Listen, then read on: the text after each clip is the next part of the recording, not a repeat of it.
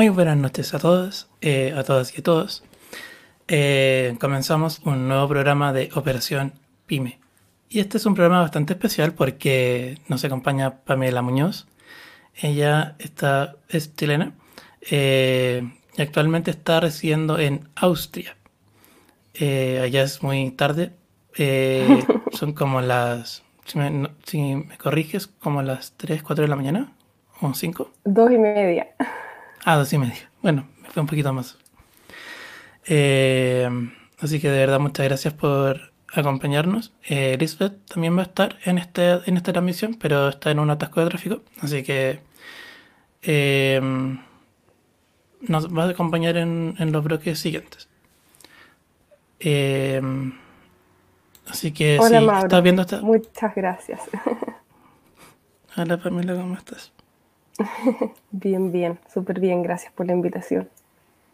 Muchas gracias a ti por, por estar en, presente en esta transmisión.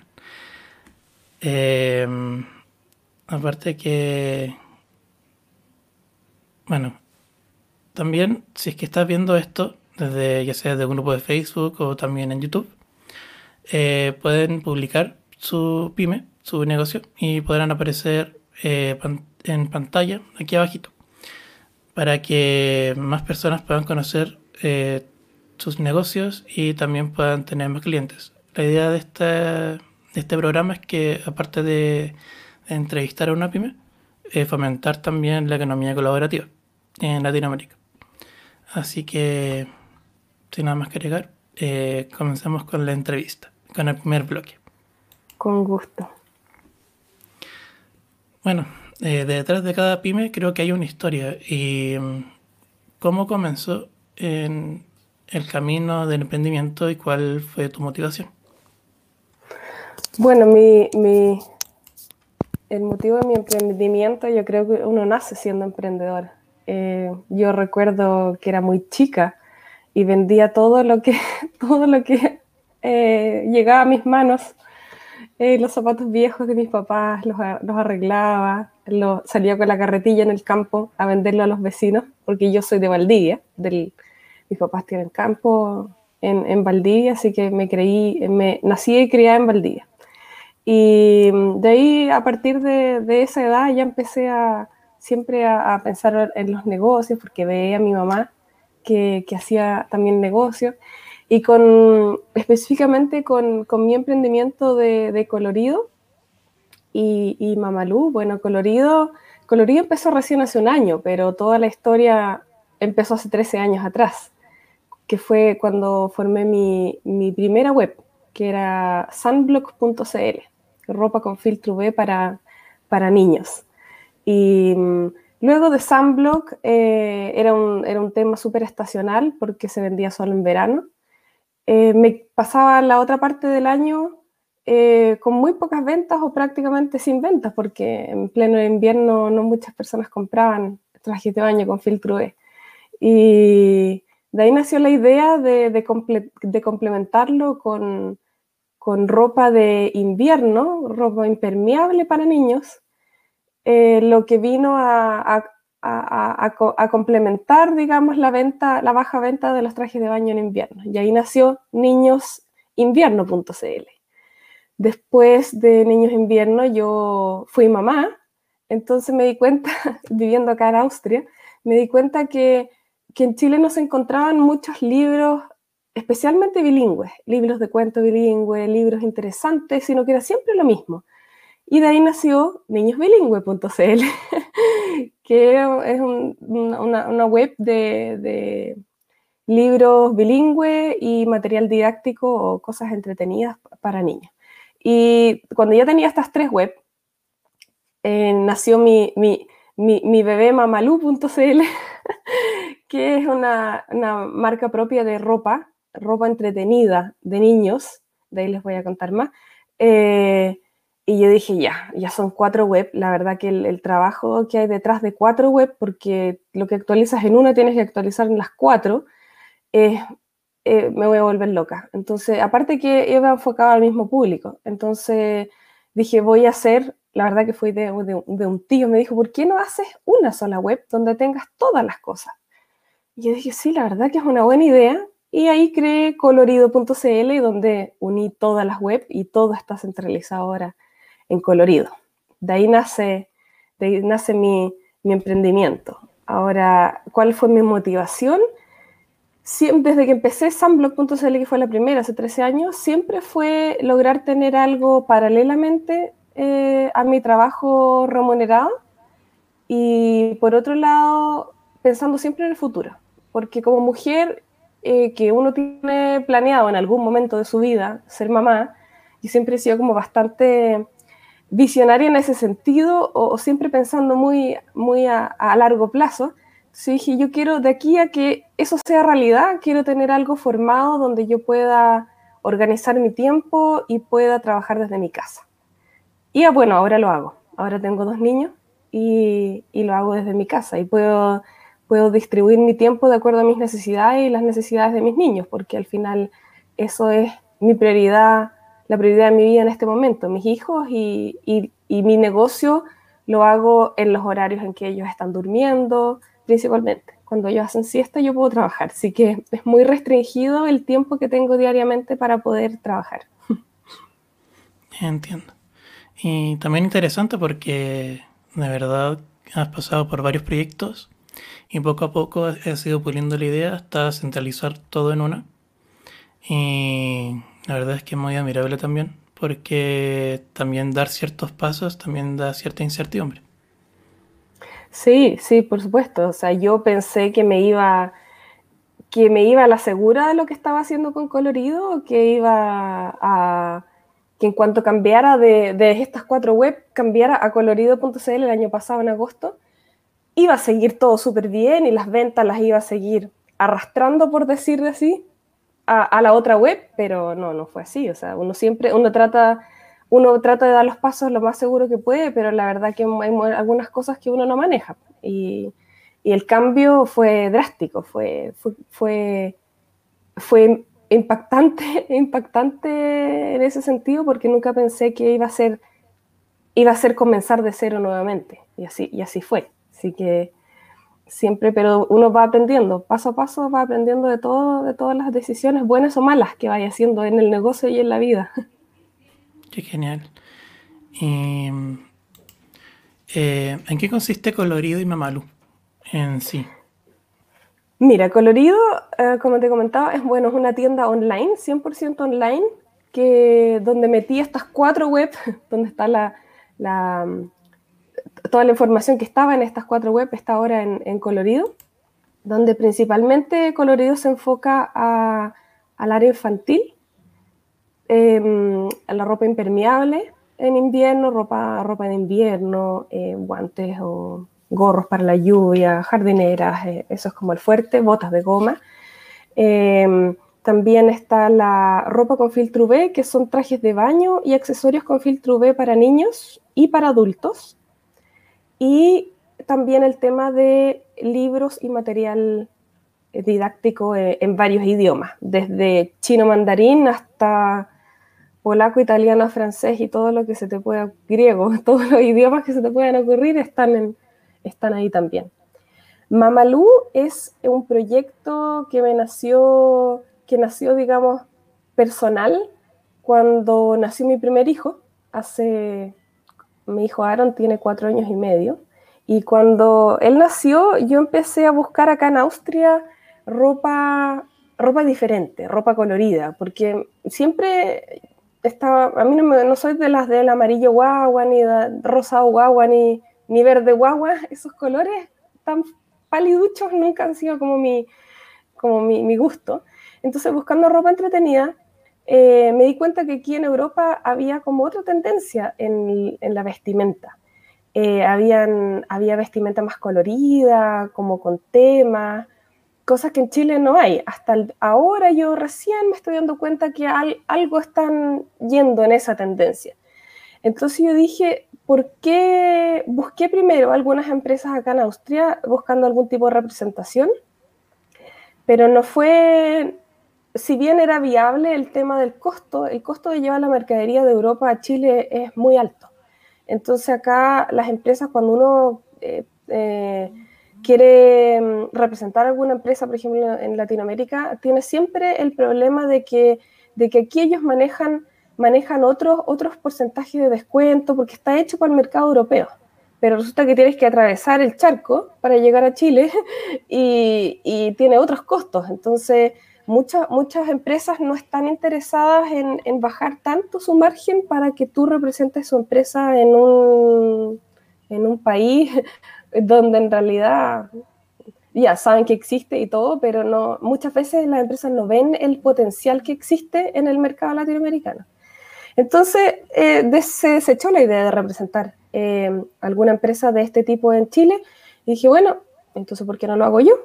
Y empezó la búsqueda, eh, tres años duró en realidad el proyecto para poder ponerlo en marcha, porque mi, idea era bien clara. Yo quería hacer un, proyecto de ropa infantil que tuviera características claras, que fueran productos de excelente calidad, donde las telas fueran muy buenas, donde no salieran motas, no se desgasta, no se destiñeran, no se deformara. Entonces, la, la principal búsqueda, donde que me tomó tanto tiempo, fue encontrar el proveedor que tuviera la materia prima que yo buscaba.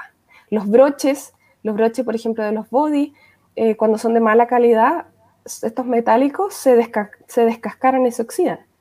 Em, los hilos, em, los botones, por ejemplo, los botones Mamalú llevan grabado Mamalú, entonces todo, todo ese tipo de detalles y, de, y, por supuesto las costureras que, que, hicieran la ropa, que eso también es otro tema, porque yo también buscaba un, un producto terminado de excelente calidad, de, de excelente calidad en costuras y todo. Entonces, eso me llevó tres años, hasta que finalmente el año pasado, en octubre, pude lanzar la primera colección de, de Mamalú, que son, es ropa infantil desde recién nacido hasta siete años, donde eh, todos los motivos son, yo em, trabajo con un diseñador y yo le digo, yo quiero un motivo de la granja, por ejemplo. Yo quiero que lleve tractores, que lleve vaquitas, que el chanchito vaya saltando o vaya jugando con la oveja, por decirlo. Y, y, él me, y él me hace eso realidad en el computador, porque yo tengo una idea, pero no me manejo en eso. Y eso después se imprime en tela. Entonces, todas las telas que tiene, los productos que tiene Mamalú, todas sus telas son, son especialmente impresas para, para el producto que yo quiero que yo quiero hacer, así que esa tela no la vas a encontrar en ninguna otra parte del mundo. Y todo eso va teniendo su detalle, se, se cosen estos productos en Valdivia, entonces mujeres emprendedoras también los cosen que le dan un, hacen un excelente trabajo y le dan un, producto, un valor agregado a mi producto, entonces ahí se van, se van uniendo diferentes em, personas y diferentes emprendimientos para, para crear Mamalu. Qué interesante porque, em, según lo que me das a entender, rompiste un paradigma en Chile en el sentido que aquí había como ropa para niños bien aburrida y tú le entregaste una entretención y un valor agregado para crear eh, y vender eh, ropa para niñas y niños que, que fuera más divertida. Sí, y, también, aparte de lo que fuera así del color, porque los niños son alegría, son movimiento, son energía, entonces, eh, de alguna manera, Mamalú y, la ropa en general que yo vendo en colorido, es todo colorido, o sea, tú cuando entras a la web, tú ves eh, jardineras fucsia, trajes de baño, em, turquesa, eh, también fucsia, amarillo, de verdes, de diferentes colores, entonces Em, la idea e-, es, eso, que los niños se vistan alegres. Y por otro lado, la ropa, la ropa infantil no es barata, pero el problema es que eh, es de mala calidad. Y eso, si tú vas a comprar un producto, por lo menos que, vas, a, vas a pagar no poco por un producto eh, mínimo que te dure y, que lo puedas pasar al, hermano, al hermano más chico. Esa es la idea. De hecho, Mamalú tiene algunas prendas, por ejemplo, que son, ah, la colección Crece Contigo, que son prendas que tienen características que, que crecen más de una talla, con la idea de ahorrar y de, no de, comprar la ropa necesaria, no de estar comprando a cada rato porque los niños crecen súper rápido. Entonces, por ejemplo, se les alargan las manguitas de acuerdo a la necesidad, o la parte de abajo los pies, el largo se va alargando, eh, en la cintura tiene también un sistema con un botón y un elástico, entonces para los niñitos muy flaquitos, o si es que los compras crecedorcitos, puedes ir agrandando eso en la cintura también a medida que va creciendo el niño o la niña. Entonces esa va, tiene, tiene varios eh, detalles eh, pensados en toda la colección. Sí, igual eso me llama la atención porque en el fondo como que te está adelantando un poco a lo que tal vez el futuro de la ropa. Siempre me voy a acordar de, de un anime que es bien futurista, que configuraban un botón, como de, los que uno tiene como en la muñeca, típico de las camisas, y se va autoajustando la ropa. Entonces, es lo de Mamalu. Es como eso. Es, como eso. Sí, sí. Y, y, me parece bastante genial. Y, y quizás veamos también esa ropa futurista en algún momento. Em, y bueno, al igual que en Aurora, igual nosotros, eh, y también varias personas más, eh, vemos que hay una tendencia que se llama ser ciudadano de Internet, de que no eres ciudadano de un país o ciudadana de un país específico, sino que puedes crear proyectos en Internet y que eso te puede hacer ciudadano de Internet más que de una localidad. De hecho, Lisbeth, eh, que ya llegó, que está en línea. Hola, ¿qué tal? Buenas eh, noches. Hola. Hola, Lisbeth. ¿Cómo están? Muy bien. Bien, ¿y tú? Súper. Eh, de que comentaba a Pamela, de que, claro, como Lisbeth está en Ciudad de México, y estoy en Santiago de Chile, eh, nos consideramos también como ciudadanos de Internet porque este proyecto nació en Internet, en el fondo. Eh, Y también eso sí, hay una similitud también con Mamalu y Colorido, porque también es una tienda 100% online. Entonces la pregunta es eh, si te consideras una ciudadana de Internet y por qué. Sí, 100%. O sea, yo hago en realidad todo por Internet. No, cuando aquí de repente Internet se cae rara vez, rara vez pero de repente pasa, es como, ¡Ah! ¿qué pasó? No hay Internet. no, no puedo hacer nada, no avanzo. Eh, de todas maneras, sí. O sea, yo creo que eh, mi generación y, todos los que vienen hacia adelante no hacemos nada sin internet. De todas maneras. Sí, y también, bueno, eh, también como hemos analizado en, en otros programas anteriores, de que en Latinoamérica hay una brecha digital bastante grande, sobre todo entre países. Es cosa de comparar eh, Bolivia y Chile. Aquí en Bolivia hay baja conectividad, en comparación con Chile que, que está más avanzado, y que, el país que está más avanzado es Uruguay, en cuanto a la conectividad, en cuanto a por quintil de ingreso. Y lo que propone también la CEPAL es eliminar esa brecha de conectividad, es que si bien no es lo único que va a eliminar la, la pobreza, sí va a ser un, eh, un paso importante para que en la región se pueda avanzar a, que exista no solamente una mayor conectividad, sino que también permita la, telemedicina y también la teleeducación y, el teletrabajo, lógicamente. Que no lamentablemente no todas las personas pueden teletrabajar y en internet y lo hemos visto en, en tiempos de pandemia, en que ha reducido la, se ha reducido la mm, movilidad física pero la virtual se ha incrementado. Y en ese sentido tengo una pregunta. Eh, ¿Has visto un aumento en la cantidad de, ventas, sobre todo en tiempos de pandemia? Eh, sí, de todas maneras. Fue, hubo un, un, alza importante en, en, medio de la pandemia. Sí, porque la gente no salía. Entonces, eh, compraba todo por internet hubo, a ver, esto fue como en, a ver si no me equivoco, ¿cuáles fueron los meses en Chile que estuvo como más, eh, fue como julio parece?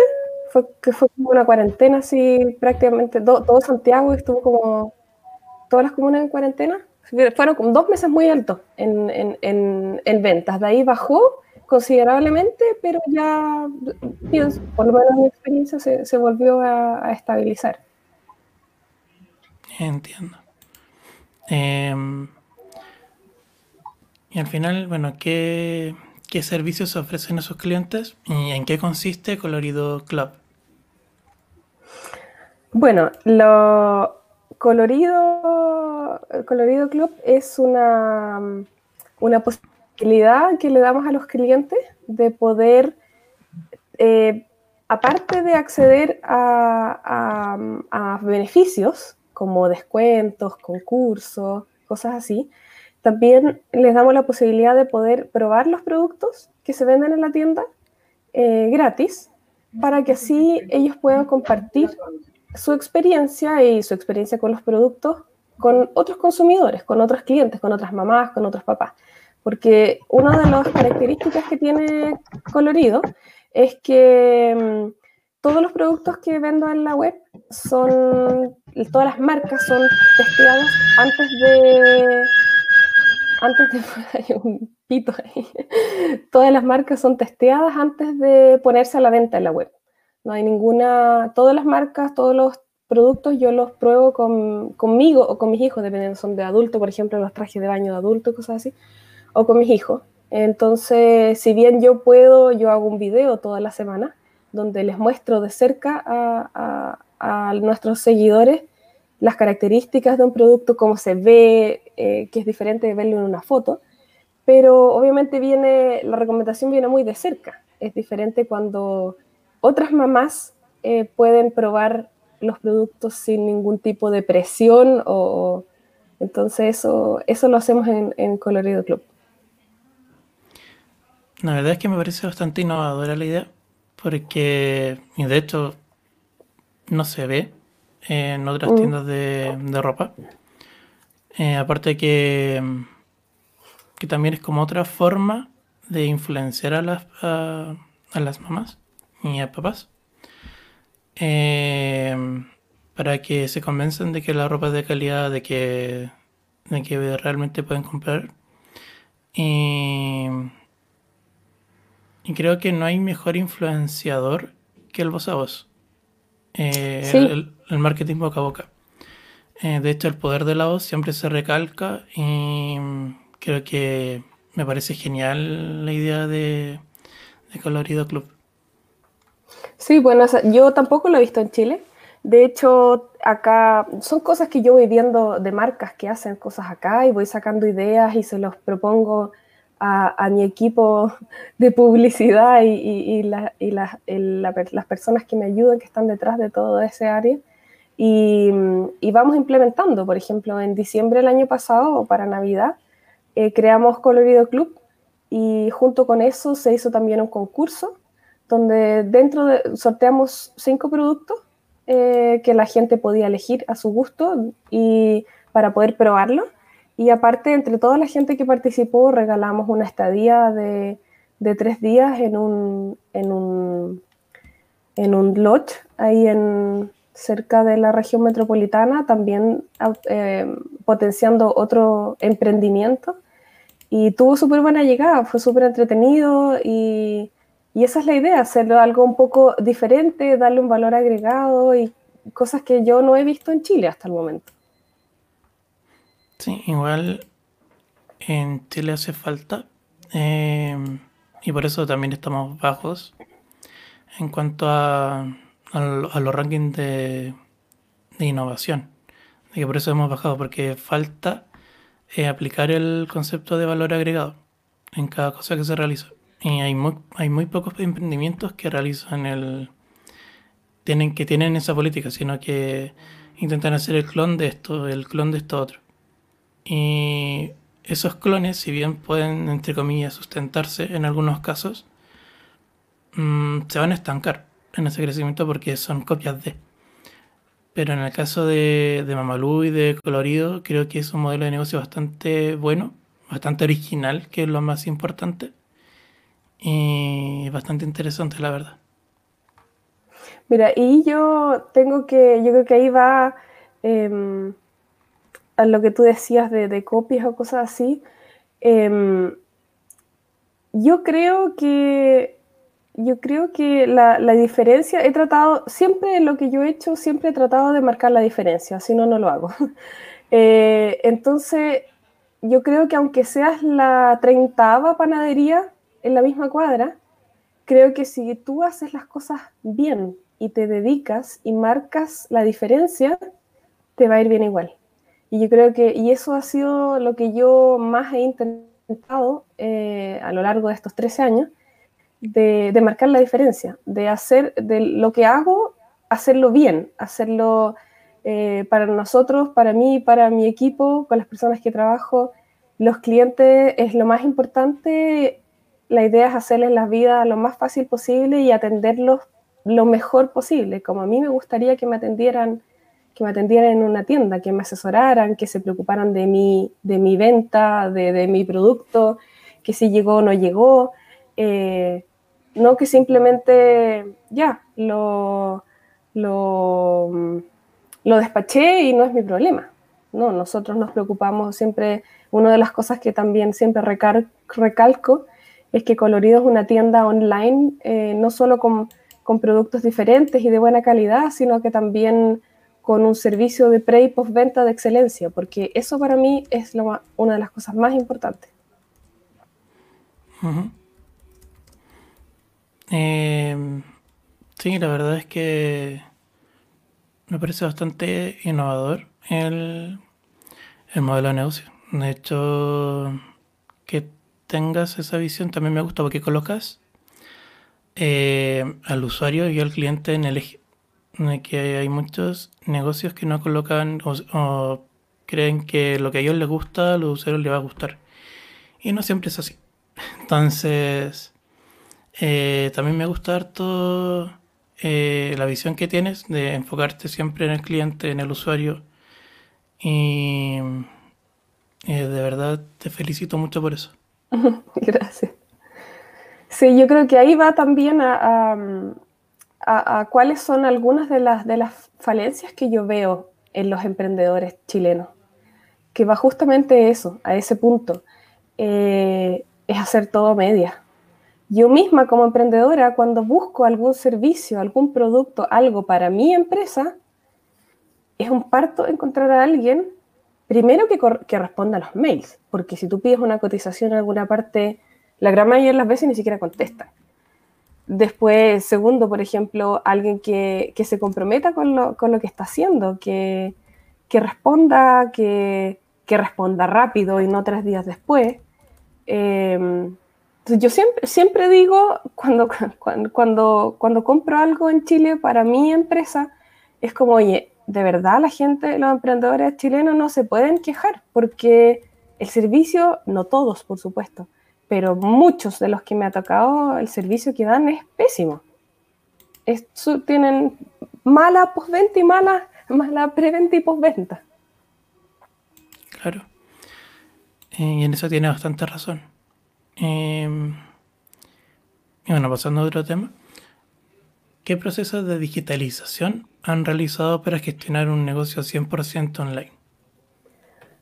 Eh, bueno, en el paso de los paso de los años, lo que, se va, lo que he ido haciendo ha sido automatizando lo que antes se hacía, si bien todo se hacía en el, bueno, mucho en el computador, pero eh, aparte, de, aparte de la web, que es, es 100% online, eh, está, por ejemplo, no sé, pues antes en un comienzo el inventario lo llevaba en Excel, que si bien es, es algo digital, eh, había que hacerlo de manera manual. Pues hacías una venta y lo restabas ahí en, el, en, en la celda en el computador. Ahora eso eh, funciona automático. Después eh, hacíamos las boletas a mano. Ahora ya no. Las boletas se emiten automáticamente en cuanto un cliente compra un producto eh, y el producto se despacha, se emite la boleta automática y se descuenta el stock de manera automática.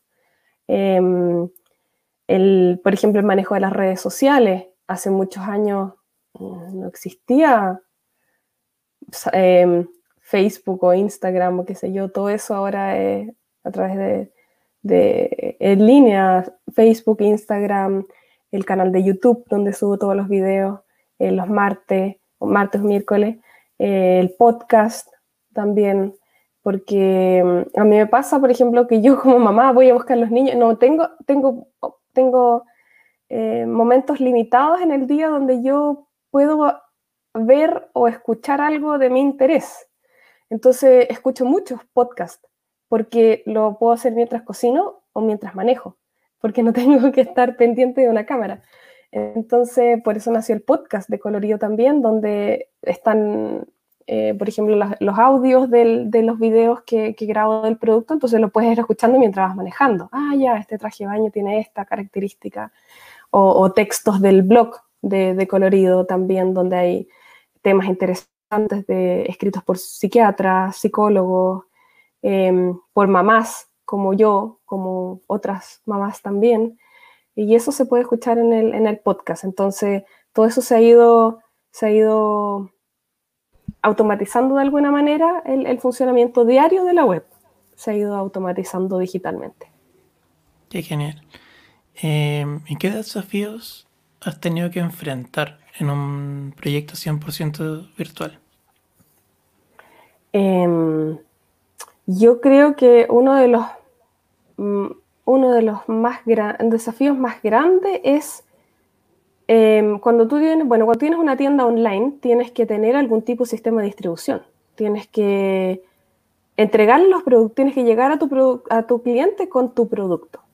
Entonces, yo, como te comentaba, soy de Valdivia. Entonces, los primeros, tuve varios años mi bodega en Valdivia, hasta hace, no sé, un año y medio, dos años. En Valdivia funcionaba espectacular, eh, súper bien. No, estaría ahí aún, si no fuera porque en realidad, lamentablemente, todo está en Santiago. Entonces, eh, ahí fue uno de los desafíos más grandes eh, y que me tomó muchísima energía y tiempo fue encontrar a una empresa que pudiera almacenar mi producto, preparar mi pedido y despacharlo. Fue un dolor de cabeza. Eh, fue muy difícil encontrar una empresa que simplemente haga su pega. No le estoy pagando para que me baje la luna. Le estoy pagando por un, servicio y espero ese servicio a cambio. Y ese fue un parto. No lo encontré finalmente. Hasta el día, al día de hoy armé mi propia bodega y tengo mi propia gente que me arma mis pedidos y me los despacha, porque finalmente no encontré la empresa que hiciera la pega. Bien. No, y eso... Y eso es un tremendo, un tremendo pero, porque cada vez está, hay más empresas, eh, más web, más empresas en línea y, y empresas hay, empresas hay que te hacen esa, que hacen esa, que ofrecen ese servicio. El tema es un tema de costo que sea al alcance de emprendedores como yo, que no tenemos una tremenda espalda de mil pedidos mensuales, eh, por un lado, y, y lo otro es que dentro de, dentro de, ese, de esa línea, de, ese, de ese presupuesto que tú puedes pagar como emprendedor, simplemente una empresa que haga lo que por lo que le estás pagando. Eso no lo encontré. No. Sí, igual he visto que varios emprendimientos han tenido el mismo problema de que intentan hacer todo por Express, por Starken, por DHL, pero las opciones se van agotando porque, y sobre todo en tiempos de pandemia, de que la última milla eh, ha estado tan sobresaturada, sobrecargada, que no han dado abasto y so- sobre todo grandes empresas han fallado en el tema de pedidos. Eh, han surgido varios reclamos, un aumento masivo de reclamos contra grandes empresas por lo mismo. Eh, que sobre todo no, no responden de la forma adecuada también el tema de la de la automatización de la comunicación también es Mm, ahí entramos como en, en jaque, porque por una, por una parte está bien automatizar. Está muy bien el tema de, de tener un chatbot activo y todo el tema. mm, Pero, y, estos, y sobre todo esto lo digo porque tuve un problema con Sodimac de que pedí un escritorio y al final no llegó y, tu- y al final tuve que, que ingeniármelas para, para ver eh, cómo me podían atender. Llamaron, incluso llamando a un teléfono nada que ver mm. para que recién me pudieran dar una respuesta. Entonces, Claro. es un Claro, por tema- ejemplo, nosotros no trabajamos con chatbot. Nosotros tenemos un chat en línea, pero es atendido por personas. No me gustan los robots, lo encuentro una falta de respeto con el cliente, la verdad. Por muy automatizados o muy aleccionados que estén de acuerdo a las respuestas que dan los clientes, es, un, es una burla. Para mí es una burla al cliente, porque tú estás intentando obtener una información para comprarle a esa empresa y te responde, hola, soy Juanita, ¿en qué te puedo ayudar? O estoy recién aprendiendo. Eh, ¿puedes, eh, ¿Puedes formular tu pregunta de otra manera? Es como, broma. Claro, como que todavía no hemos llegado a tener una super inteligencia artificial que sea al nivel de un ser humano, de que No pueda nunca dar una respuesta por sí sola. En ese, También. Claro, en ese sentido. O sea, especialmente, especialmente cuando se trata, por ejemplo, en mi, en mi área infantil, que es ropa, eh, y, y- y donde muchas personas no- tienen la necesidad de saber más. Y por, y por otra parte, que también me lo comentaba alguien eh, que me ha inspirado mucho en mi, en- en mi emprendimiento, eh, la gente tiene la necesidad de conversar. Muchas veces solamente para saber si tu empresa existe o no. Si es que tú vas a comprar un producto de 30, 40, 50 mil pesos, si es que efectivamente te va a llegar. O me van a joder con la plata. Porque eso en Chile pasa. Entonces, eh, mucha gente se contacta o llama solamente para, oye, quiero comprar, pero quería saber eh, cuándo me va a llegar. O sea, toda la información está en la web. Pero la gente tiene esa necesidad de, hacer ese contacto, de hacer ese contacto personal con alguien antes de hacer la compra. Entonces, Eso difícilmente lo puedes hacer con un chat automatizado. Claro. Em, claro, por una parte, bueno, hubo una página web que tuve que añadir un, un chatbot. Y también admito que no es de mi santa devoción el tema de los chatbots. Prefiero colocar netamente un botón de WhatsApp para que la gente hable directamente con la persona que colocar un chatbot. Porque la verdad es que si bien es posible automatizar la comunicación, no debe ser tampoco lo único. Si quieres tener un chatbot, por una parte, bueno, sí que si, es- si el cliente habla fuera de la oficina, fuera del horario de oficina, ahí lo puedes colocar, pero en Messenger. Entonces ahí es como un poquito más tolerable, un poquito más aceptable. Pero en el caso de la en sí de la, en sí de la página web, creo que no es tan bueno, no es tan positivo que exista un chatbot. Mm. A pesar de creo que, que sea como puedes perder más clientes que ganar al tenerlo activado. Claro, es como en vez de ser el boom en cuanto a marketing, termina perjudicando la experiencia de usuario. Mm. Mm, Y pasando a otra pregunta. ¿Han forjado alianzas o con cuáles entidades les gustaría forjar una? Em, mira, yo he estado siempre abierta a cualquier tipo de em, alianza. Ahora, no sé si tu, tu pregunta se enfoca a lo que es alianzas de ventas u otro tipo de, alianzas. Eh, a ver, como alianzas en sí, em, yo tenemos, tenemos, digamos, otras, aparte de colorido, yo vendo principalmente en la web, en colorido.cl, pero también eh, los productos eh, se encuentran disponibles en otras webs que hemos hecho, que hemos hecho un, acuerdo para poder eh, abarcar más, eh, que tenga ma- mayor, mayor visibilidad. Ahora, como alianzas en lo que respecta a contenido, por ejemplo, eh, hemos trabajado con, con varios médicos, pediatras, psiquiatras, eh, porque a mí me gusta, en las redes sociales Colorido no es solo una empresa que vende, que vende productos, sino que a mí, para mí ha sido súper importante eh, el poder compartir y entregar eh, contenido de calidad a los seguidores de Colorido.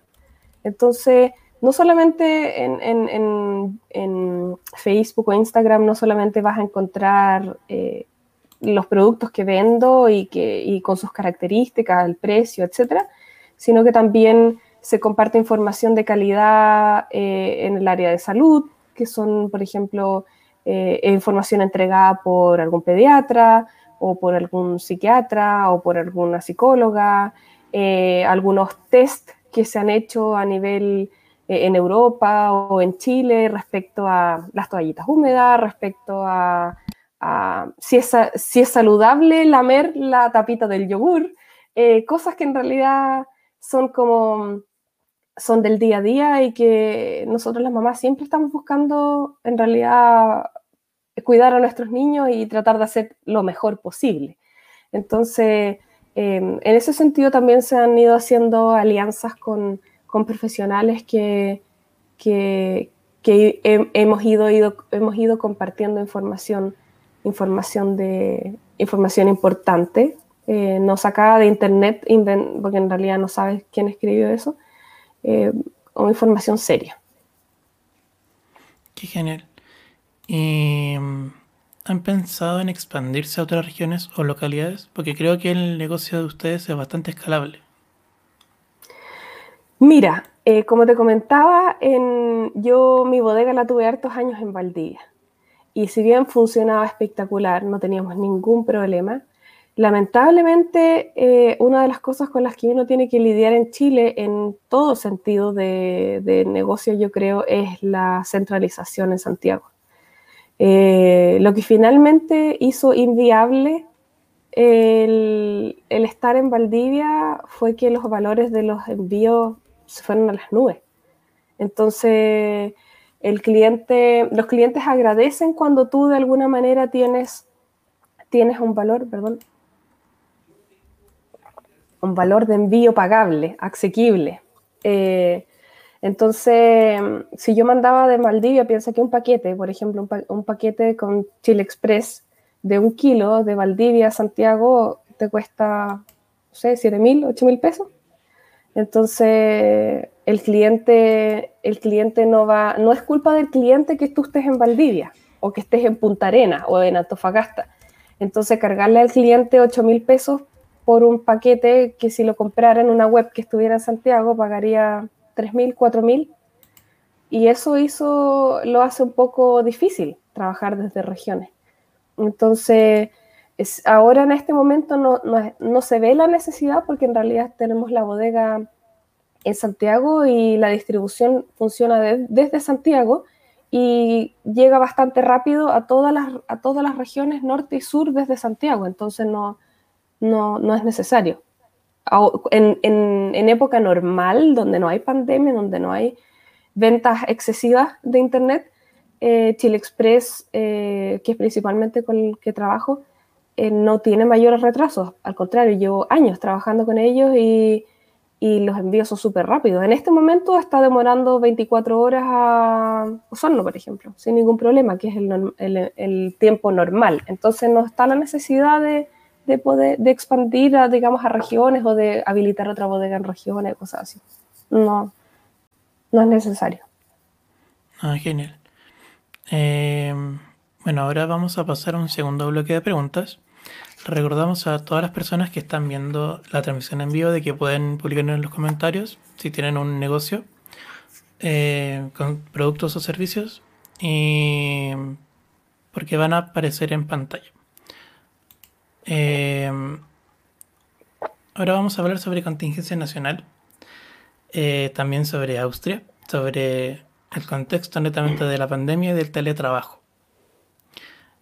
Eh, ¿Cómo ha afectado la pandemia al área de vestuario para niños, niñas y adultos? Eh, mira, no es un producto de, primera necesidad. No estamos hablando de arroz, ni de fideos, ni de pañales. Entonces, por supuesto que en una primera instancia donde las personas donde había una incertidumbre muy grande de qué va a pasar con mi trabajo, eh, voy a quedar sin trabajo, eh, todo eso hizo que las ventas disminuyeran, por supuesto. No es un, no, el niño no, no, le va a pasar nada si, si, no se pone una primera capa o si no, si no anda con una jardinera impermeable. Se mojará nomás. eh, pero después cuando de a poco la gente ya se vio, eh, se empezó a dar cuenta que podía trabajar desde la casa, muchas empresas hicieron eh, posible esa forma de trabajo, eh, las ventas ahí empezaron a repuntar y, se empezó a vender más, porque también los niños estaban en las casas, los papás tenían que trabajar, a mí, y a mí me llamaban papás, decían, vi que tienes jardineras impermeables estoy desesperado, los hijos nos están volviendo locos. Necesitamos esas jardineras urgente para que salgan a jugar afuera y nos dejen a trabajar adentro.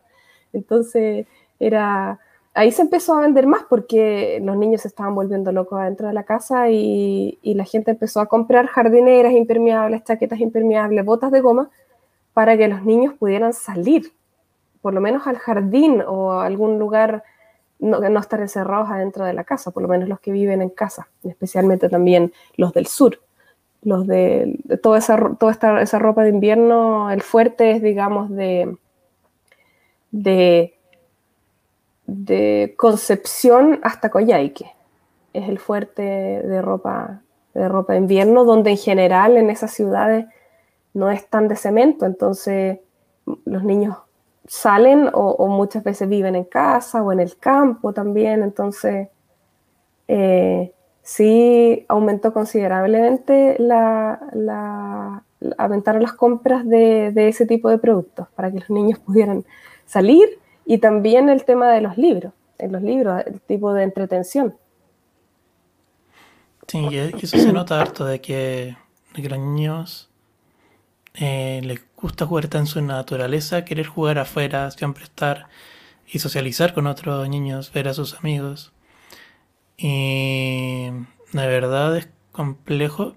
Eh, debe ser complejo tanto para madres como padres que, lidiar con la ansiedad de niñas, niños y adolescentes de, no poder salir a, a la calle, a, ya sea incluso a comprar un helado, porque literalmente en tiempos de pandemia es complejo.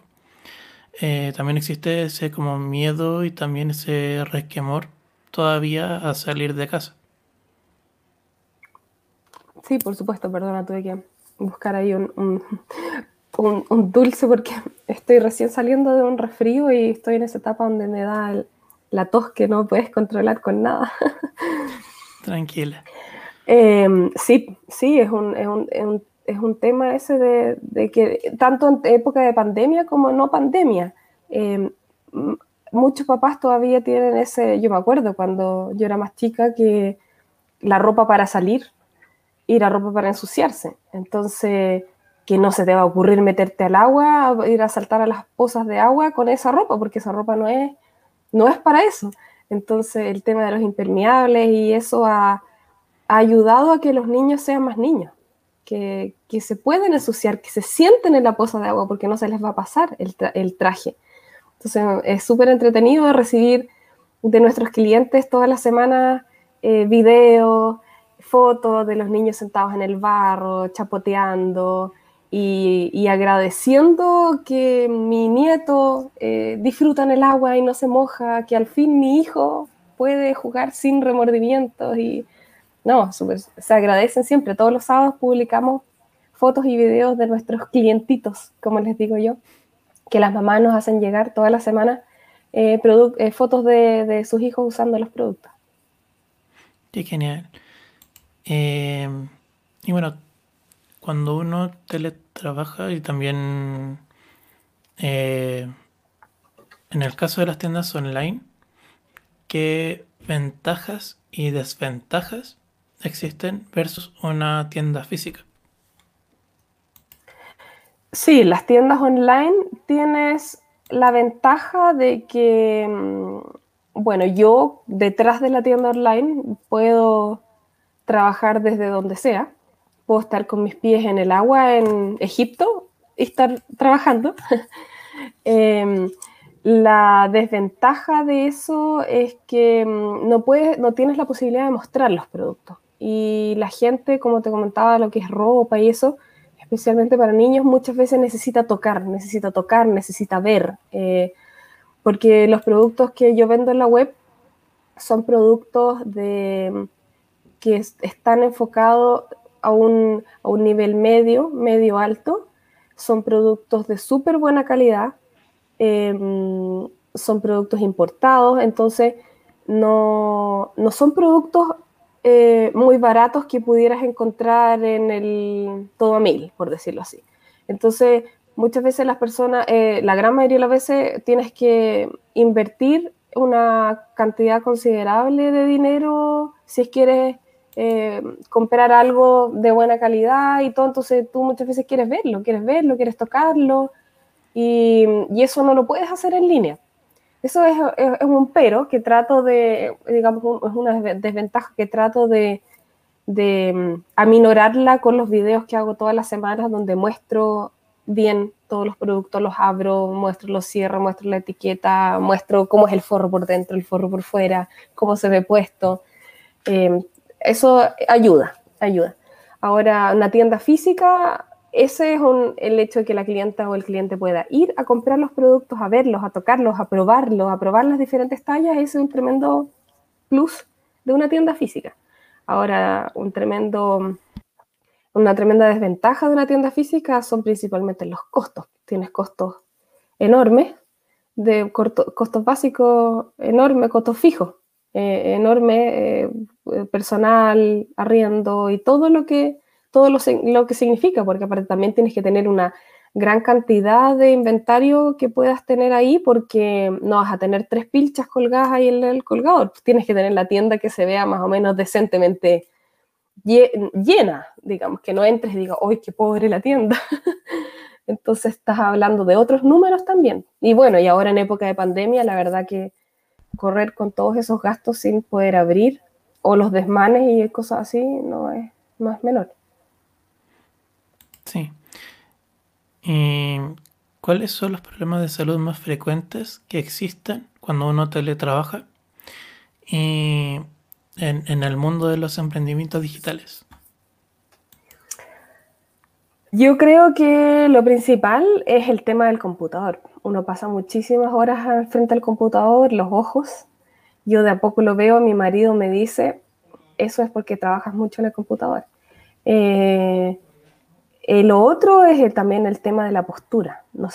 Me siento mal, nos sentamos mal, eh, no tenemos muchas veces la silla más adecuada para la cantidad de horas que uno pasa frente al computador. Yo creo que eso es como lo, lo más, poco movimiento, em, la eh, exposición constan- constante a la pantalla. Esos son como los más, los, los grandes peros, creo yo, del teletrabajo. Y bueno, y el tema de también de la, de la soledad, porque no, no te juntas con el compañero de trabajo a tomar un cafecito entre medio, eh, a contarle tu vida, qué sé yo. eh, hay, hay muchas personas que no, no andan bien con esa soledad, no tienen que estar entre- eh, con personas alrededor o, o estar en un, en un sistema así donde haya más gente. Claro, y también existe como esa ansiedad de, de que uno no puede salir al final porque si uno sale uno se expone. Es como lidiar con eso que antes era tan cotidiano de que ya si uno quería salir, uno salía a cualquier lugar, Mm. sea una cafetería o un evento, pero ahora ya no se puede. Y, y ese es un, un tema de que a veces como que ya uno teletrabaja y todo, pero y de hecho a mí me ha pasado que, que he tenido mucha ansiedad, he tenido como varios bloqueos, porque la ansiedad te bloquea, te jode mucho, eh, te bloquea en cuanto al, al momento de trabajar de que, de que no tienes como las ideas tan claras eh, para realizar algo que quizás en otro contexto lo harías más rápido. Y, y eso creo que también las personas que, o compañeros de trabajo, también tienen que comprender que muchas veces eso, eso no se comprende, está como esa dualidad de que, de- como si estuviéramos en una situación normal, siendo de que no lo estamos. Y eso también es un, creo que también es un problema de que, de que es jodido. Eh, no estamos en un contexto normal, estamos en un contexto netamente de pandemia. Todavía estamos siendo asedi- asediados por la enfermedad. Y, y en ese sentido, eh, también hago como una reflexión. También hay que tener autocrítica en ese sentido de que, de que si uno no se siente como siempre, también decirlo. Y también creo que es obligación de tanto compañeros como superiores de que puedan eh, comprender, entender y ayudar. De que, ya, eh, ¿por qué estás tan lento? ¿Qué- ¿O por qué eh, te demoras más en una cierta tarea? Porque no estamos en un contexto normal y no es un tema de excusa. Y, y realmente, eh, en este contexto tan jodido, eh, algo que puede sonar una excusa para algunos, para otros que lo vivimos a diario, no es tanto, porque la pandemia cada uno lo vive a su, a su manera, a su forma. Lo mismo con lo que pasó con el estallido social, de que cada uno lo vive a su manera, a su forma, de que también estuvimos guarecidos en nuestras casas porque no, sabía, no se sabía por qué podía pasar y también el toque de queda. Entonces, es un tema. eh, así que dejo esa reflexión ahí también. No sé qué opinas sobre con eso. el tele- en el teletrabajo también tienes que aprender, aprender a organizarte, porque hay, hay otras distracciones en la casa que no tienes en la oficina. Entonces uno mismo tiene que como que decir, ya, me voy a concentrar. Ahora voy a hacer esto porque si no, no avanzo. Claro, y el problema es que que si uno no se organiza y también hago una una autocrítica en eso de que, de que cuesta organizarse, sobre todo cuando está en un lugar tan cotidiano como en el, en el hogar, de que tienes que ayudar con ciertas cosas de la casa, tienes que, eh, si es que, en, el- en mi caso, si es que mis papás bajan, tengo que estar a cargo de ciertas cosas del departamento. Entonces son cosas que en la cotidianidad no pasan porque cada, porque antes, y me pasaba de que eh, en, lo en particular me inicié y sigo teletrabajando. El- la diferencia con en tiempos de pandemia es que al estar todos, eh, no estamos como, en el contexto normal de que cada uno está en su mundo, sino que estamos eh, todos con viviendo lo mismo y tal vez eh, la ansiedad también se va contagiando. De que antes ya era como un mes, al mes siguiente notaba que mis papás estaban eh, ansiosos por salir. Eh, era un tema que, que se discutía mucho.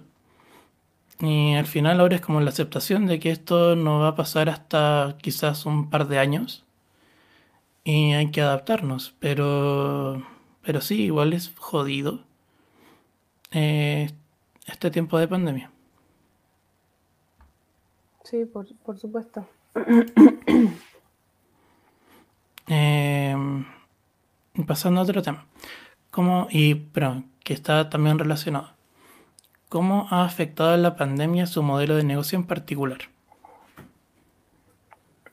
Bueno, como te comentaba, lo, lo que yo eh, vendo no es de primera necesidad. Entonces, no. eh, obviamente, la gente ha ido. ha ido haciendo como un presupuesto de, de qué es lo más necesario, qué es lo que más necesitas el día a día y, todo lo que no. todo lo que no es debido lo necesitas, todo lo que no necesitas eh, del día a día, eh, lo... mm, Me, estaba escribiendo alguien, me, se me fue la idea. Todo lo que no necesitas en el día a día lo, lo vas dejando un poco para el lado. Em, por supuesto, este tipo de negocio se, ha visto, afectado también con malas prácticas, porque de alguna manera mucha gente vio en el e-commerce o en, en- los negocios online una oportunidad para poder, para poder hacer un poco de plata, un poco de plata extra o que te quedaste sin trabajo, qué sé yo. Eh, y, es maravilloso, que bueno, me alegro y eso ha dado la posibilidad para que mucha gente se dé ese paso que le faltaba, ese, ese, ese- empujoncito por necesidad. Eh, pero también ha dado la, se ha abierto la opción para que mucha gente, chanta, mucha gente con malas prácticas, eh, abra negocios que en realidad lo único que tienen, el único fin es, es estafar a la gente, donde finalmente el producto no llega, donde eh, es una pantalla simplemente para poder sacarte la plata y, un modelo de estafa nomás. Obviamente todos nos vemos afectados con ese tipo de, con ese tipo de prácticas, pero mm, afortunadamente yo creo que eh, cuando, cuando uno quiere comprar algo en línea y no conoce la página o lo que sea, lo primero que uno va a hacer es entrar a Google y escribes colorido Chile o, o colorido, lo que sea. Y cualquier empresa con malas prácticas sale, sale pero al tiro. O sea, basta ahí ver, no sé, reclamos.cl o lo que sea. Eh, una empresa con malas prácticas, siempre, en alguna parte en Internet, siempre va, va a haber algo. No es, eso eso no, es no es factible eh, esconderlo, 100%. Entonces, yo creo que esa es la mayor ventana que uno tiene y la, la mayor posibilidad como cliente quizás de, de buscar un poquito más. ¿Quién es esta empresa? Busca- buscar un poco más antes de poder, antes de comprar. De, porque eso, eso sí nos ha perjudicado a todos los que, los que tenemos tiendas en línea, pero los que llevamos hartos años en el, hartos años en el, en el negocio, en realidad em, la gente ya te conoce y, y es siempre, y como es el, es el boca a boca, lo que tú decías. Claro, y también el crear comunidad. Mm, Entonces, porque un club es una comunidad en el fondo. Claro. Eh, ¿En qué recomendaciones les entregarían a los emprendimientos de la región en tiempos de pandemia? Em, yo creo que em, estamos hablando de emprendimientos en línea eh, o emprendimientos físicos. Yo creo que, bueno, sé dentro de las posibilidades, porque obviamente si tienes un emprendimiento, una cafetería o qué sé yo, que está en medio de la, de la zona donde constantemente hay desmanes y todo, es, es un poco difícil eh, de decir no bajar los brazos y, y, qué va a pasar, porque los números no mienten y todos los meses existen gastos y si no hay entrada eh, va a ser poco viable el éxito de ese negocio, pero eh, dentro de las posibilidades, eh, mantenerse constante, ocupar, ocupar ese tiempo de ese tiempo de, bajada o ese tiempo de, de, de mm, tranquilidad, por decirlo así, donde no se puede hacer otra cosa, no se puede ir de vacaciones, no se puede ir al gimnasio, no se puede ocupar ese tiempo para, para pensar en, qué es lo que, quieres de tu negocio, cuál es tu objetivo, qué quieres lograr con tu negocio, dónde quieres ir. Eh, ya, ok, quiero ser más presente en las redes sociales, ok, ya, ¿qué significa eso? Tengo que armar una pauta de contenido. ¿Qué quieres mostrarle a tus seguidores? Ya, quiero que sepan que, mm, los productos son súper buenos. Ya, ¿cómo hago eso? ¿Cómo se lo muestro? Ya, hago videos, hago fotos, eh, busco eh, influencers que quieran probar los productos y publiquen, eh, etcétera. O sea, ahí es ir como ocupando ese tiempo para poder eh, ir armando tu, tu, negocio y tu emprendimiento para, que, para poder llegar a, es, a ese lugar donde tú quieres llegar. Claro. Que yo creo que muchos no lo saben, ¿eh? sino que es como que eh, andas, empiezas y vas a tontas y a locas como caballo desbocado sin saber en realidad para dónde vas. Y cuando uno tiene como una, cuando uno tiene un, lugar donde dices quiero llegar ahí, quiero llegar a ser una de las, una de las eh, tiendas en línea más reconocidas en Chile, sabes dónde tienes que ir, qué pasos tienes que seguir. Sí, tienes mucha razón. Eh, y también existe una colaboración en el área para organizar actividades y comunidades entre empresas del mismo rubro. Eh, bueno, existe, existen todo esto, por ejemplo, eh, la parte textil, las diferentes tipos de expo bebé, expo niños y todo ese tipo de eventos grandes de, ferias donde puedes ir. Todo eso está parado en este momento, no, no hay muchas opciones. Eh, también sí hay diferentes, eh, se están creando como redes de, de, de, conexión entre emprendedores. Eh, me han llegado algunas invitaciones, algunas cosas que, en las que estoy eh, interesada en participar y estoy evaluando y estamos ahí en contacto. Sí existen. Ahora yo personalmente, como te decía, tengo tan, mi tiempo diario es tan restringido eh, que se restringe la siesta de mis niños, eh, que muchas veces no tengo tiempo para buscar ese tipo de opciones. Existen, de todas maneras, 100% segura pero yo personalmente estoy un poco alejada de eso, porque el poco tiempo que tengo se lo estoy, en, lo estoy invirtiendo en, en, cosas que en este momento son más prioritarias en mi, en mi emprendimiento. Sí. Sí, la verdad es que... Bueno, también está de moda ahora el tema de las microcomunidades, de que se genera más valor en cuanto a la conversación y el debate que, generan eh, versus los grandes grupos de Facebook que en algunos casos hay más posting que contenido realmente de valor. Eh, aparte que, ¿pero has visto ese, esa tendencia también de crear microcomunidades? Sí, sí, sí, de todas maneras, especialmente en, en el área, eh, especialmente para mujeres. Hay hartos eh, grupos en Instagram o, comunidades de mujeres emprendedoras. De todas maneras, sí, sí hay. yo creo que si, si a ti te interesa estar en algo así, hay muchas posibilidades para, para entrar y participar, que no son pagadas, hay otras pagadas también. Genial. Em, ahora eh, vamos a comenzar el tercer bloque de preguntas. Pero esta vez no voy a estar yo, sino que va a estar Lisbeth Álvarez. Hola Lisbeth. Eh, estás muteada. Hola, ¿qué Ah, tal? sí. ¿Cómo estás, Pamela? Hola, Lisbeth. Pues un gusto ver y escuchar parte de tu trayectoria y de tu emprendimiento. Se me hace súper interesante y que tiene un gran aporte de valor, a pesar de no ser de primera necesidad. Pero bueno, lo importante es empezar y generar estos nuevos emprendimientos en el rubro que, eh, en cualquiera de los rubros en que esté situado. En este tercer bloque lo hemos llamado rompiendo, rompe paradigmas y realmente eh, pues creo que por cuestiones de tiempo, pues será como que muy, muy rapidito.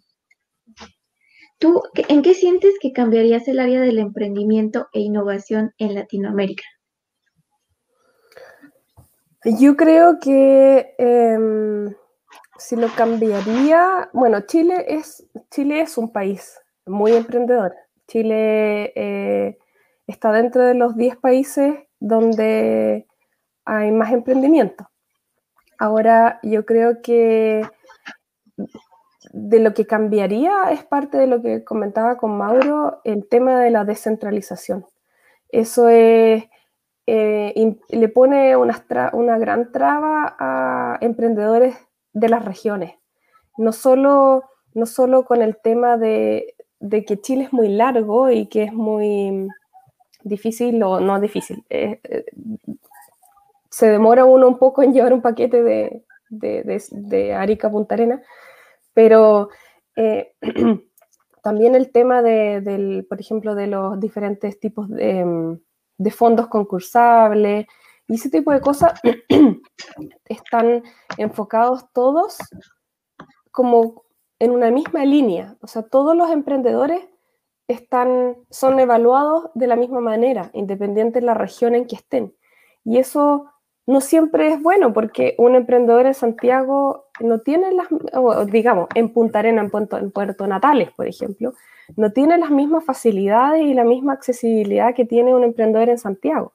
Entonces, para él es mucho más difícil quizás obtener un, un producto eh, base para su emprendimiento que para alguien que está en Santiago y que va a patronato y listo, lo encontró en tres segundos.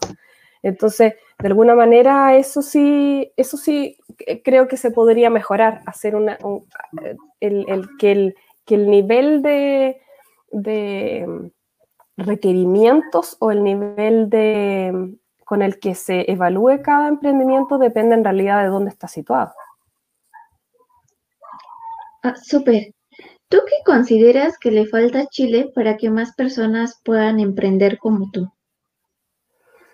Yo creo que lo que más falta es educación financiera, más que para lo que más falta como emprendedores, porque todos pueden ser emprendedores y, de, no sé, de, cualquier esquina nace un emprendedor, especialmente en Chile.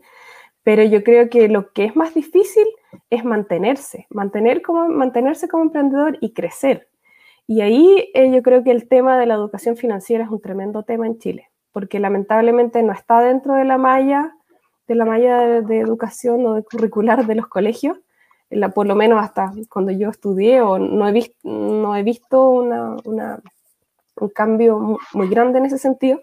Entonces, eh, es preocupante cuando un emprendedor eh, quiere tener un negocio, manejar eh, sumas de dinero, manejar, tiene que pagar arriendo, tiene que pagar personal, tiene que manejar toda una gama completa de, de- cosas, pero en realidad ni siquiera sabe cómo se calcula el valor neto de un producto. No sabe cómo sacar el IVA. Entonces son cosas súper fáciles que tú te ves enfrentado día a día. O sea, no, tú le preguntas a un emprendedor qué es lo que es el, el débito, el crédito fiscal, no, son términos que en realidad son para mucha gente eh, extraterrestres. Y eso es grave, porque en realidad no puedes, no, puedes ni siquiera manejar bien tu negocio porque no entiendes ni siquiera qué es lo que es el IVA de la factura. ¿Qué hago con el IVA de la factura? Son cosas súper básicas. Si bien el Servicio Impuesto Interno entrega muchas facilidades de cursos y cosas así, pero no muchos emprendedores lo, lo, los usan por tiempo, por diferentes opciones, me parece que eso debería estar, debería ser algo con lo que cada persona sale del colegio. El tema es que los colegios no, los colegios no, no crean emprendedores ni empresarios, crean empleados. Entonces, por ahí parte. Efectivamente, pero yo creo que no es un problema solo de, de Chile, que es algo que ocurre a nivel Latinoamérica, que realmente tenemos una mala educación financiera. Entonces, si bien dice que eh, el estado que duran las pymes es de los primeros dos años de vida y no duran porque no tengan un buen producto o un buen proyecto de emprendimiento, simplemente no duran porque no hicieron un plan de negocios adecuado. Claro, exacto. Sí. Eh, ¿Tú has visto que, en Austria se pueda aplicar, eh, ¿qué has visto que, que en Austria se pueda aplicar en Latinoamérica? Sí, pensé, pensé en esa pregunta. Y la verdad que em, es un poco, no es muy fácil aplicar algunas técnicas que se hacen acá en Austria o en Alemania o, en algunos países de Europa por un tema cultural. Porque, por ejemplo, te doy la idea, acá en, Austria eh, existen tiendas de, como Falabella. Y tú tienes posibilidad de comprar todo lo que a ti se te ocurra de vestimenta, compras, no sé, quiero comprar esta blusa y te la compras en tres tallas diferentes porque no sabes cuál te va a quedar mejor.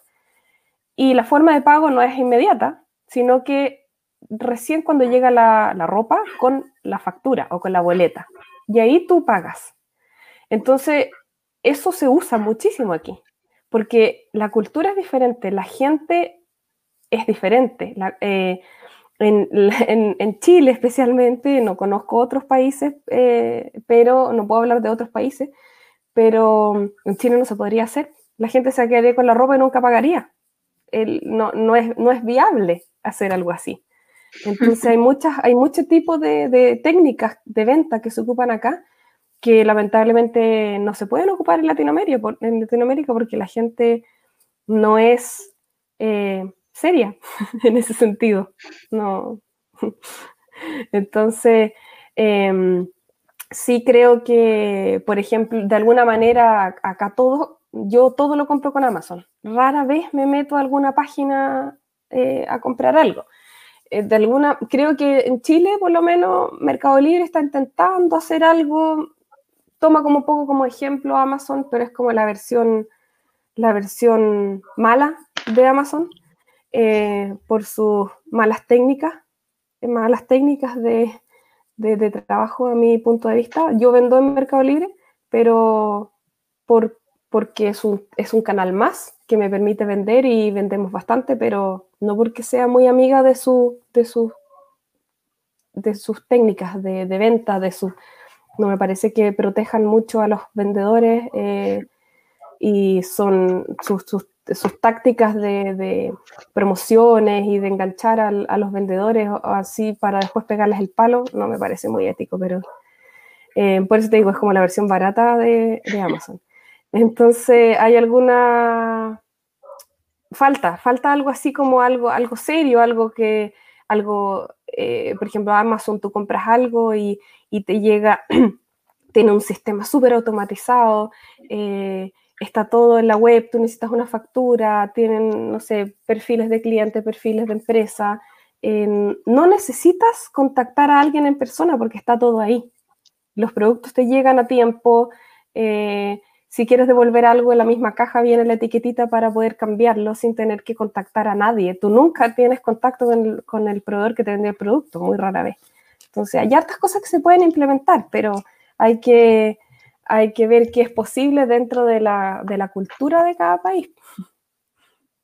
Efectivamente, sobre todo, bueno, un vago ejemplo que a veces, eh, no sé, como Mercado Libre eh, sí se vende, pero también quiere vivir del emprendedor que apenas está empezando, ya que el impuesto que te cobra, bueno, la comisión es altísima. Mm. Dices, ok, ya, Sí. le- sí estoy trabajando, pero también te estoy trabajando y quieres que te deje más de la mitad de mi ganancia. Y a mí no me está quedando nada. Sí es algo que poner par- gran parte en la balanza por diversos canales de distribución. ¿Y tú qué consideras que necesitan las pymes para que puedan forjar alianzas internacionales? Em, yo creo que lo principal es cambiar el switch de, de no pensar que porque estás en Latinoamérica o en Chile, eh, la posibilidad que tiene mi emprendimiento así minúsculo de exportar sus productos o de armar alianzas internacionales sea nula, para nada. Yo creo que es el, es el, es el decir yo puedo. ¿Por qué no? ¿Por qué no? Yo vendo clips, no importa. Los míos son mejores que los que traen de, de otra parte. Eh, los míos tienen un valor agregado. Yo también puedo venderlos en el extranjero. Yo creo que es eso, el creerse, es el creerse el cuento de que, que todos pueden vender en el extranjero y empezar a buscar, pero, pero Chile tiene hartas, hartas opciones eh, que uno desconoce en realidad. Eh, muy, la gran mayoría de los emprendedores sabe, sabe que existe Pro Chile, pero, pero uno, no, no, uno no se ha metido mucho en el tema, no, uno se preocupa más de la venta en el nacional y de ahí voy a empezar a ver lo internacional. De repente, eh, verlo de manera paralela, no, no restringir tu crecimiento eh, en ese sentido y aprovechar las herramientas que existen. Sí, efectivamente, a veces es falta de creérselo y realmente que ahora es más fácil a través de la digitalización. Es más fácil llegar a otros canales, a otros países, tanto de Latinoamérica como de, de otros lados, pues para, conocer nuestros emprendimientos, nuestros productos o nuestros servicios. Eh, ¿Crees que es necesario, tú consideras que es necesario un mayor apoyo gubernamental o se requiere em, condiciones em, realmente adecuadas para, para emprender en igualdad de condiciones? Yo creo que, que fondos concursables y todo eso, em, hay, hay hartos, hay por todas partes. Yo creo que ahí yo me enfocaría más a lo que les comentaba anteriormente, que es evaluar, evaluar de alguna manera cada región de acuerdo a sus eh, capacidades que tiene, eh, no pensar que todas las regiones son Santiago, porque no es así.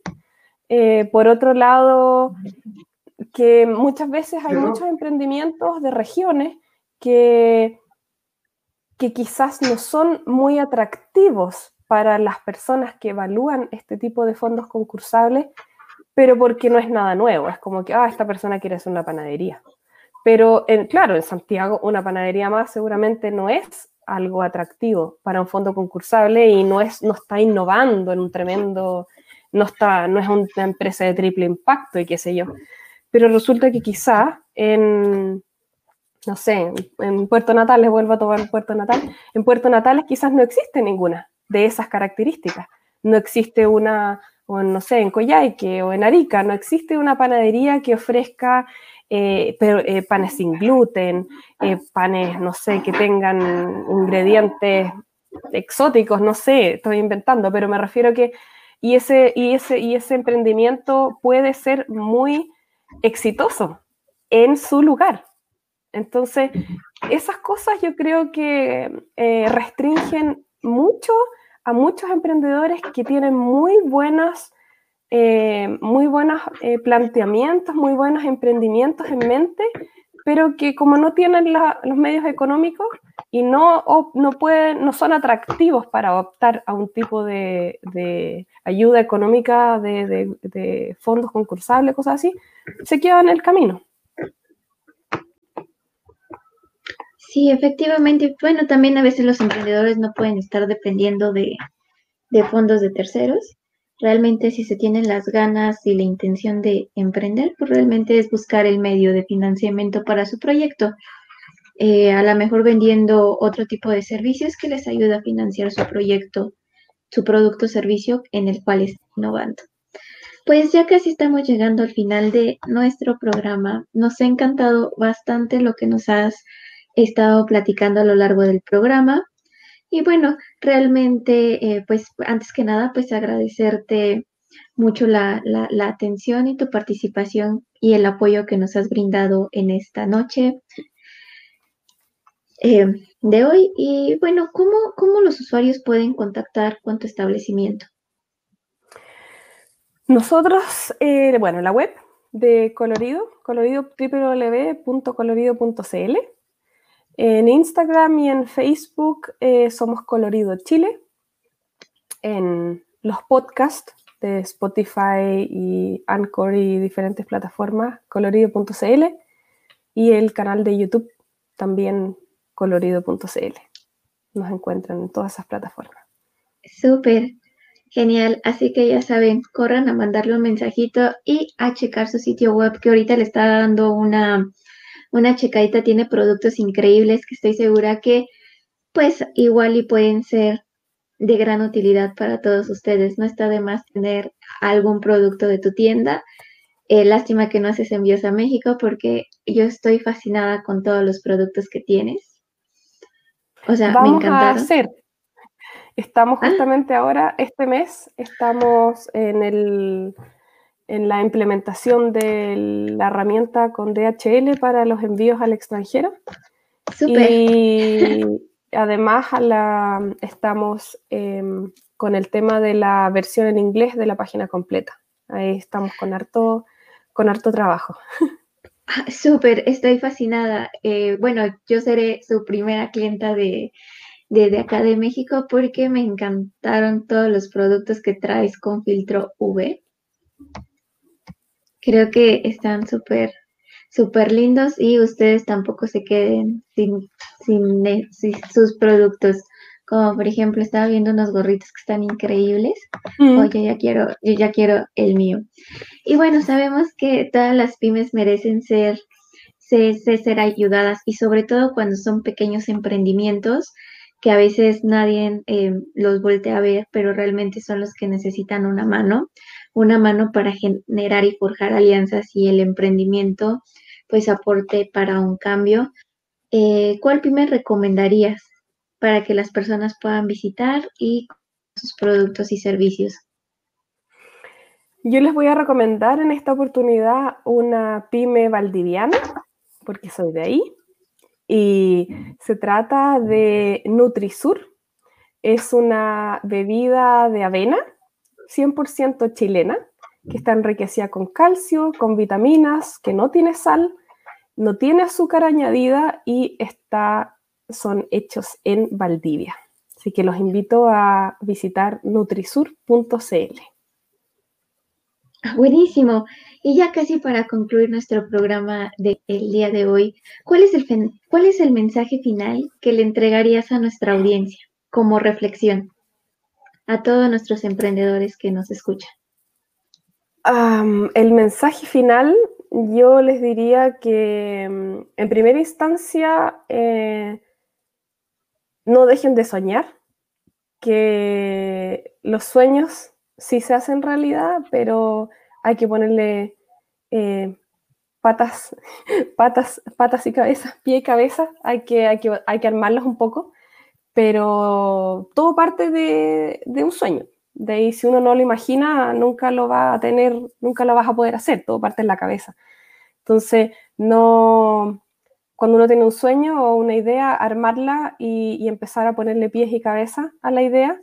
Eh, si es necesario, bueno, por, estudiar, aprender, leer, buscar, eh, nunca, nunca terminar, siempre ser, eh, siempre tener ese hambre, ese hambre por aprender, por seguir aprendiendo, nunca quedarte, quedarte ahí, em, ser como el perro con rabia que no suelta, que, que ahí está dándole, dándole, dándole, aunque te lleguen miles de cachetadas y el estallido social y la pandemia, no aflojar, porque esos tiempos, esos tiempos difíciles tienen que ser eh, tiempos de oportunidad, oportunidad para buscar, para, para, fortalecer más tu negocio, para buscar otras oportunidades, para leer entre líneas Y yo creo que también por sobre todo es, em, es siempre ser, ser humilde, en, ser, humilde, ser persistente, eh, soñar, como dije.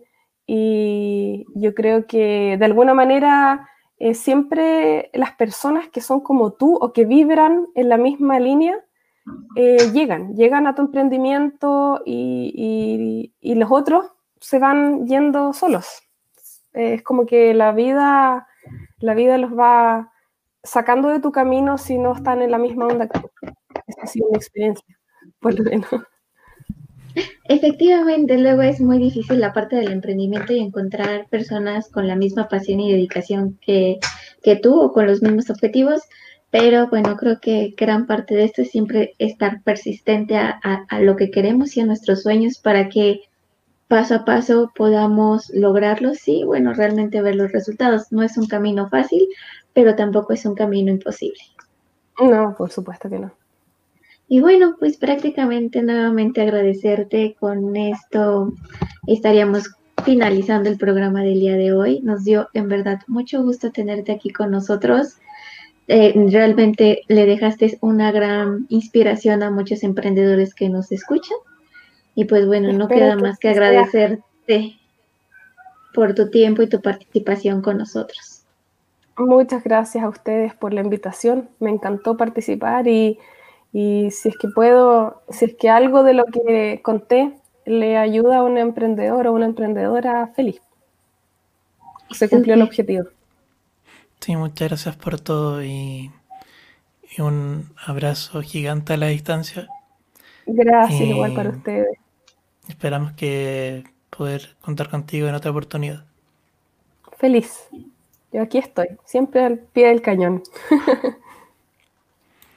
Así que, ya saben, cada viernes eh, la idea es que podamos entrevistar a una emprendedora o emprendedor de una pyme, porque siempre vamos a mencionar esto de que las pymes tienen mucho que contar, de que siempre se, se entrevista a quienes la hicieron, de que han generado millones de ganancias, pero la verdad es que las pymes tienen mucho que contar, tienen mucho que enseñar y, esperamos seguir aportando a eliminar la brecha comunicacional que existe.